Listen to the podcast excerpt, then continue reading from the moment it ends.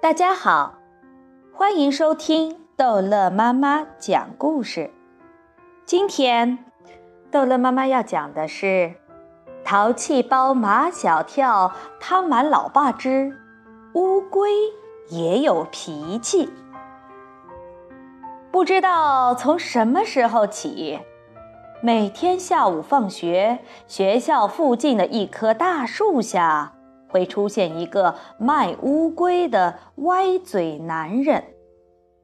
他把十几只乌龟放在一个木棚里，手里拿一根小棍，不停地敲打着乌龟的背，好让乌龟伸出头来，吸引那些放学的孩子来买他的乌龟。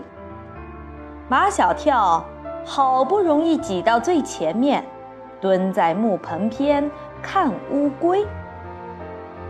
有一只背上有三块黄斑的小乌龟，无论歪嘴男人怎样抽打它，它也不伸出头来。这是一只犟乌龟，它把歪嘴男人彻底激怒了，打死你，打死你！马小跳看不下去了，站起身来大喝一声：“不许你打乌龟！我打我的乌龟，关你什么事？怎么不关我的事？”马小跳振振有词：“保护动物，人人有责。”歪嘴男人说不过马小跳，继续用木棍去折腾那只绝不伸出头来的犟乌龟。马小跳见歪嘴男人用木棍捣那只乌龟的脖子窝，便顺手捡起地上的一根树枝，伸进歪嘴男人的衣领，捣起来。你你干什么？弯嘴男人和马小跳吵了起来。他的嘴本来就歪，吵起架来嘴就更歪了，简直把马小跳笑死了。为了挽救那只不伸头的犟乌龟的命运，马小跳很想把那只乌龟买下来，可是他身上没有那么多钱。他对那个歪嘴男人说。你把这只乌龟给我留着，我明天带了钱来买。歪嘴男人气不打一处来，我偏不卖给你，我偏不卖给你，我偏买，我偏买。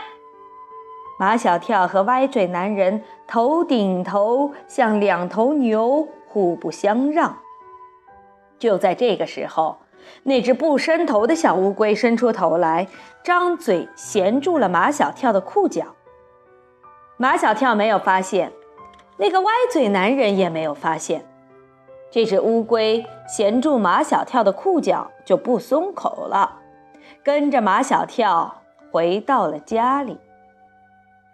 马小跳还是没有发现，因为一到家里，乌龟就松开了马小跳的裤脚。默默地爬到了一个角落里去了。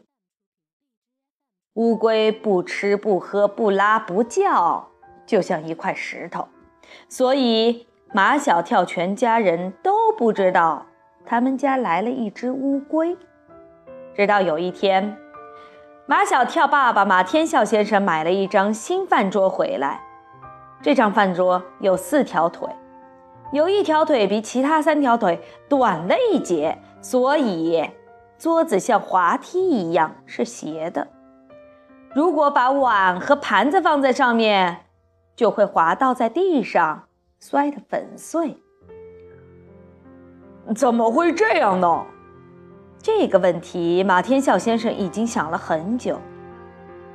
买的时候，我还摇了摇，平平的嘛。怎么拿回家一条腿就短了一截呢？这个问题太简单了，不用一秒钟，马小跳就想出来了。老爸，你买的时候，那条短了一截的左腿下面垫了一块东西。哎，我怎么就没有想到呢？马天笑先生一拍桌子，那张破左腿差点掉下来。儿子，你说老爸是不是很笨？其实马天笑先生不笨，一般来说，他考虑特别复杂、特别深奥的问题容易一点，考虑特别简单的问题对他来讲，却反而有些困难。马天笑先生跑下楼去，捡了一块砖上来，垫在那张桌子短腿下面，一摇，高了点。马小跳又去把装糖的铁盒子拿来垫，一摇，矮了点。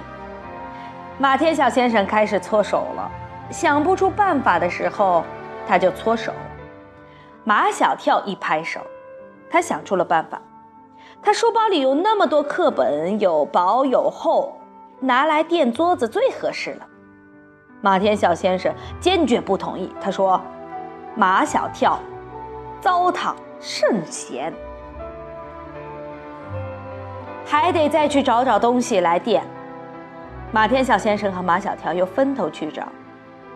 当他们又回到桌子前，歪斜的桌子已经垫平了，一摇，四平八稳。是什么东西这么合适？马天笑先生和马小跳蹲下去一看，垫在桌腿下面的，居然是一只小乌龟。奇怪，哪儿来的乌龟？我们家没有乌龟啊。我认识这只小乌龟。马小跳看到这只乌龟背上有三块黄斑，他认出这就是那只不伸头的犟乌龟。我救过这只小乌龟。马小跳添油加醋地讲道：“那天下午放学，我见一个歪嘴男人残酷地折磨这只乌龟，我路见不平一声吼，该出手时就出手。”冒着可能被这凶恶的歪嘴男人打得遍体鳞伤的危险，挺身而出，制止了歪嘴男人对他的非人虐待。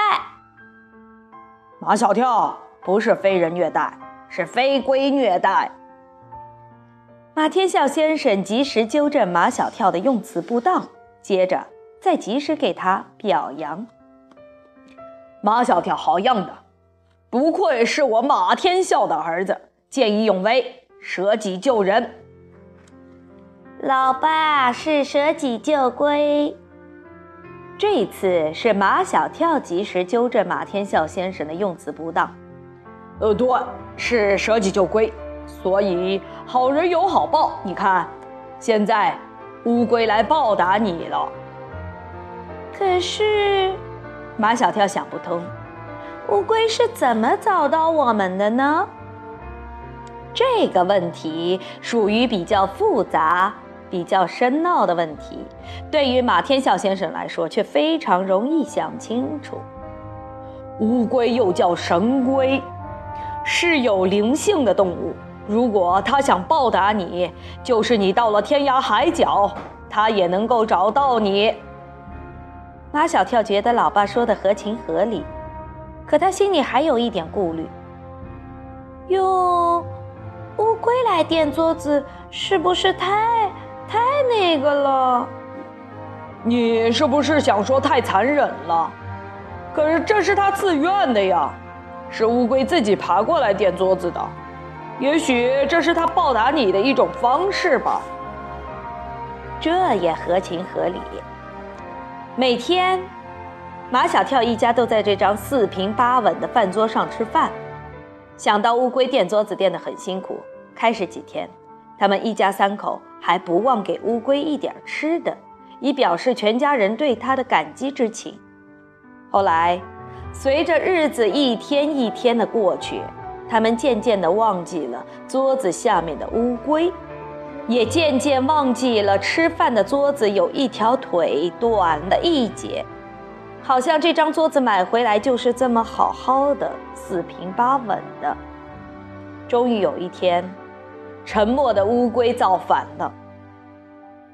那天，马小跳的妈妈把那么多好吃的饭菜摆上桌，其中有马小跳最爱吃的京酱肉丝，马天笑先生最爱啃的糖醋排骨。一家三口刚拿起筷子，只见桌子一斜。哗啦一声，桌子上的饭菜都滑落到了地上，盘子呀，通通摔得个粉碎。马小跳的妈妈和马天笑先生大惊失色，他们以为世界末日到了。只有马小跳还算平静，他说：“哦，我忘了告诉你们了，这是一只有脾气的犟乌龟。”好，这一集的故事就讲到这儿结束了。欢迎孩子们继续收听下一集的《淘气包马小跳》。